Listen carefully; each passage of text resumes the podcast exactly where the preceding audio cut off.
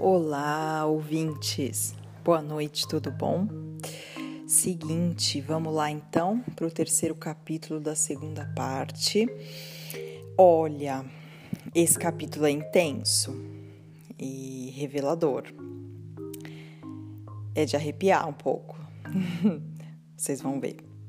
Ele se chama Inumeráveis Vestígios ao longo da História. Vamos lá? Ao menos uma vez, dê-se a oportunidade de contemplar a possibilidade de que a existência nessa vida física não seja mais que um breve capítulo de uma história tão vasta que o nosso conceito de tempo não pode abarcá-la. A questão é que, se isso fosse certo, exigiria uma revisão muito profunda do nosso estilo de vida.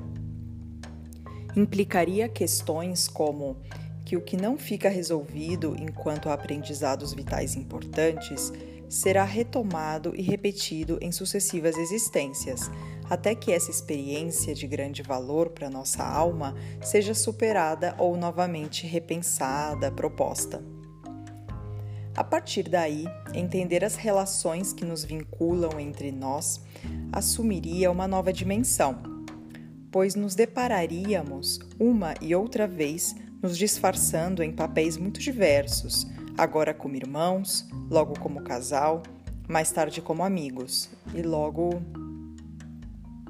A vida, então, deveria ser entendida como uma oportunidade maravilhosa para acumular experiências, situada acima do nosso empenho em acumular possessões ou simplesmente passar por aqui sem nenhuma outra finalidade. Sobre a morte, nos contaram muitas mentiras nos é repetido inúmeras vezes que a existência além da presente vida é um evento indemonstrável. Entretanto, aquele que se interessa verdadeiramente por estes assuntos encontra cada dia mais testemunhos e provas em forma de fatos e contundentes evidências que questionam tal negação. De fato, damos mais credibilidade aos dogmas religiosos ou científicos que às declarações de milhares de seres humanos que, em primeira pessoa ou como testemunhas de eventos excepcionais, nos dizem que a existência não começa nem acaba nessa vida. O paradoxo é que nem sequer as pessoas que se dizem religiosas creem verdadeiramente na fé que professam pois muitas das crenças afirmam de forma taxativa que sua alma é eterna. Apenas creem naquela parte da mensagem que lhes interessa ou encaixa com seu esquema. O resto é descartado. Por outro lado, para a ciência, lhe parece bastar com considerar que, com o fim da vida corporal, a questão está resolvida.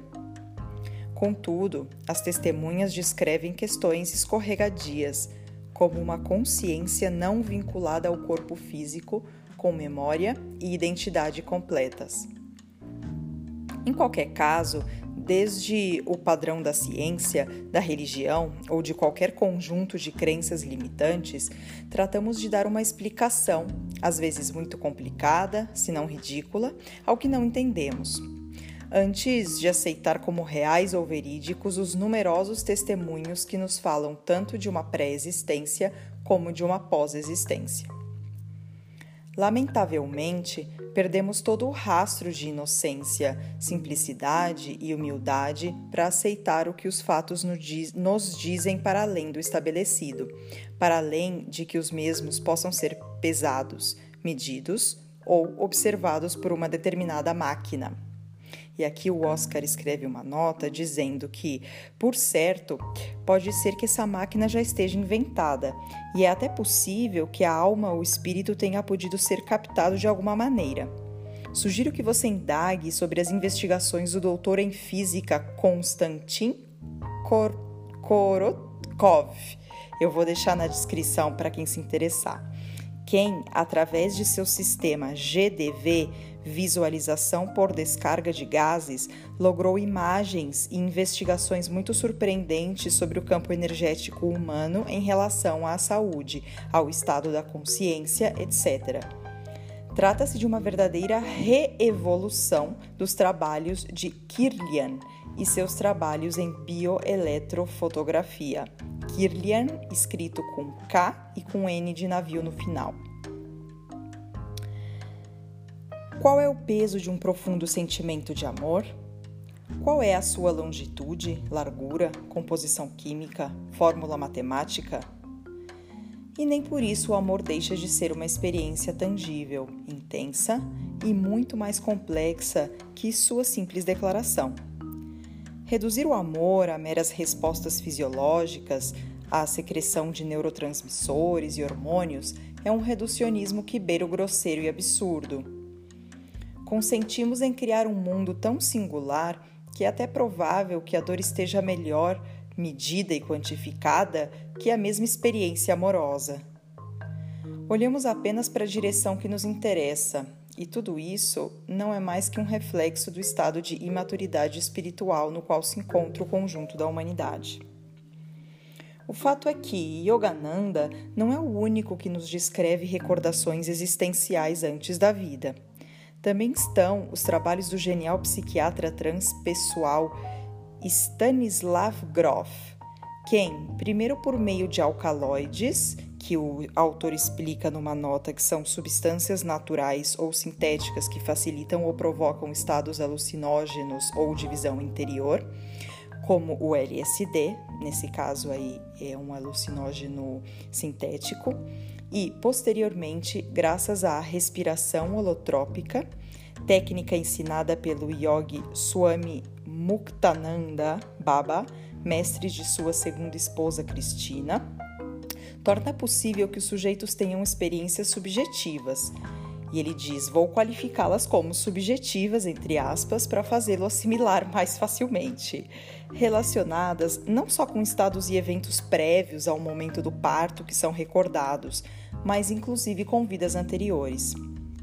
A questão é que aqueles que conseguem ter acesso a essas experiências obtêm um intenso efeito terapêutico em uma única sessão.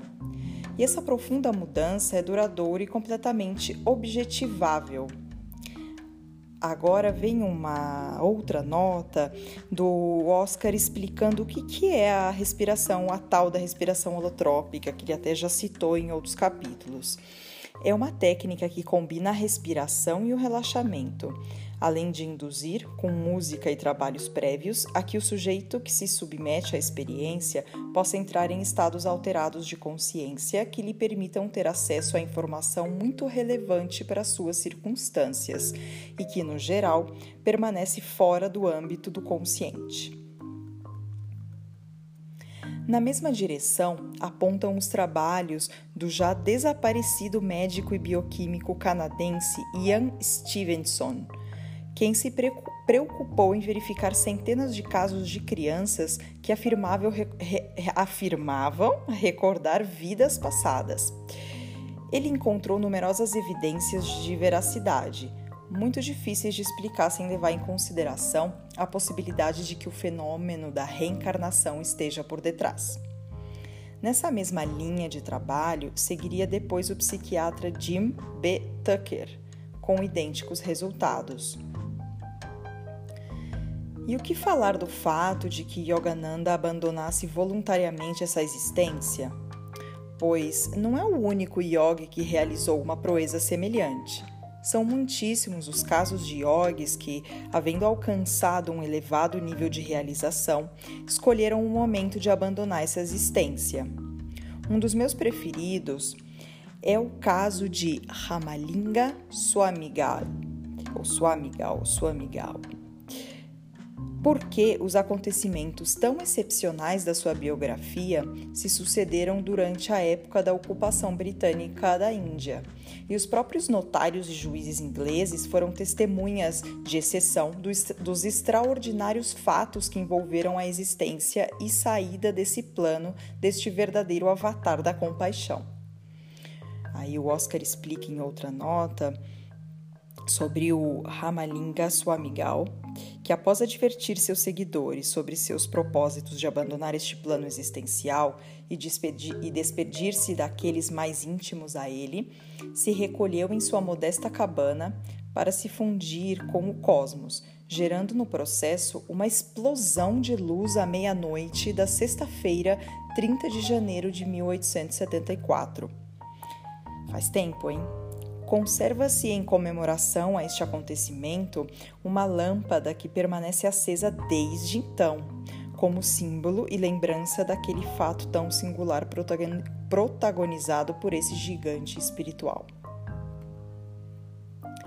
Tenho testemunhas diretas de pessoas que estiveram em viagens de exploração ao interior da selva amazônica e que relatam semelhantes capacidades em alguns dos membros de tribos daquelas regiões de como alguns desses indígenas, a partir de um determinado momento reconhecido por eles, tranquilamente se despedem da tribo e se retiram a um lugar no interior da floresta, onde se sentam e deixam que a sua alma se libere desta existência com total consciência e serenidade. Para nós, o fácil é concluir que tudo, tudo isso são contos e românticas lendas, mas o certo é que, com o passar dos anos, à medida em que a medicina ocidental dispõe de melhores sistemas de ressuscitação, são mais e mais os casos de pessoas que afirmam haver experimentado um estado de existência e percepção independente do corpo, enquanto sofriam uma parada cardiorrespiratória e inatividade cerebral, quer dizer, cefalograma plano. É apenas questão de tempo, e talvez pouco, para que os fatos resultem tão incontestáveis que não admitam outra explicação que a que estas testemunhas descrevem: que a consciência existe completa, conservando sua identidade, memória, inteligência e vontade com independência do corpo. Este não é o momento de compartilhar a enorme quantidade de evidências que existem em torno da manifestação da transcendência este livro tampouco vai propor uma seleção de testemunhos, por mais interessantes que alguns possam ser. Porque o objetivo agora é propor a você uma experiência que, na intimidade, sem a ajuda de substâncias ou aparatos, te permita encostar com a ponta dos dedos o além.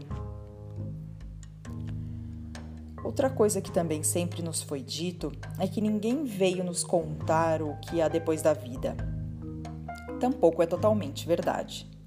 Já mencionamos a visita de Yukteswar a Yogananda, mas o caso é que, além disso, temos as centenas de experiências recopiladas pelo jornalista japonês Suji Okuno, o qual, com um respeito magnífico, se preocupou em recolher os relatos de familiares de vítimas do tsunami que, no dia 11 de março de 2011, assolou as costas japonesas. Todas essas pessoas afirmavam terem recebido a visita dos seus seres queridos mortos ou desaparecidos durante a catástrofe. Calcula-se que pelo menos 20% das famílias que sofreram essas perdas tiveram alguma classe de experiência entre 3 e 4 meses depois do terrível evento. Na imensa maioria dos casos, a aparição entregava uma mensagem tranquilizadora e de esperança, convidando o familiar a seguir em frente com sua própria vida. Curiosamente, não se trata de um caso excepcional, pois, na maioria das vezes em que se produzem eventos terríveis desse tipo, nos quais há uma multidão de vítimas, um elevado percentual de famílias passam por esse tipo de experiências, nas quais são, entre aspas, visitadas para receberem mensagens tranquilizadoras e de ânimo. Por exemplo, durante a Segunda Guerra Mundial, foram reportados milhares de casos de mães de soldados que conheciam a triste notícia da sua morte por meio deste tipo de experiências, em que apareciam seus próprios filhos para se despedirem. O número de casos foi tão elevado que essas experiências passaram a serem chamadas de, entre aspas, projeções em crise ou aparições em crise, termo que seria utilizado a partir de então.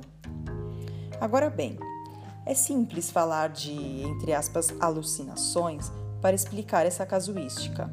Entretanto, chama a atenção que tantas mães de culturas e crenças distintas, com biografias substancialmente diversas, pareçam entrar de acordo, ou, ou melhor, entrar em acordo para, entre aspas, alucinar com a mesma temática e fazê-lo de maneira sincronizada no momento imediatamente posterior ao falecimento dos seus filhos.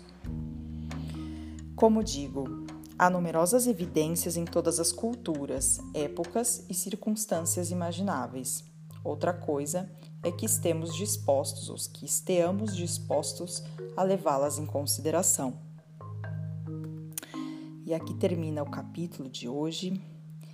É bem, né, assim, questionador, digamos, é para fazer a gente refletir, né? E até para a gente analisar todos esses casos que ele descreve, dar uma pesquisada mesmo, né? É, pegar nosso critério e, e botar lá na internet os nomes que ele cita, os casos e eventos e acontecimentos, né, e testemunhos que ele descreve e realmente correr atrás de mais informação sobre isso. Eu vou deixar os principais nomes que ele citou aqui, desses casos, na descrição, tá? Desse podcast para vocês poderem consultar caso interesse. Então, espero que vocês tenham gostado e até amanhã com o próximo capítulo.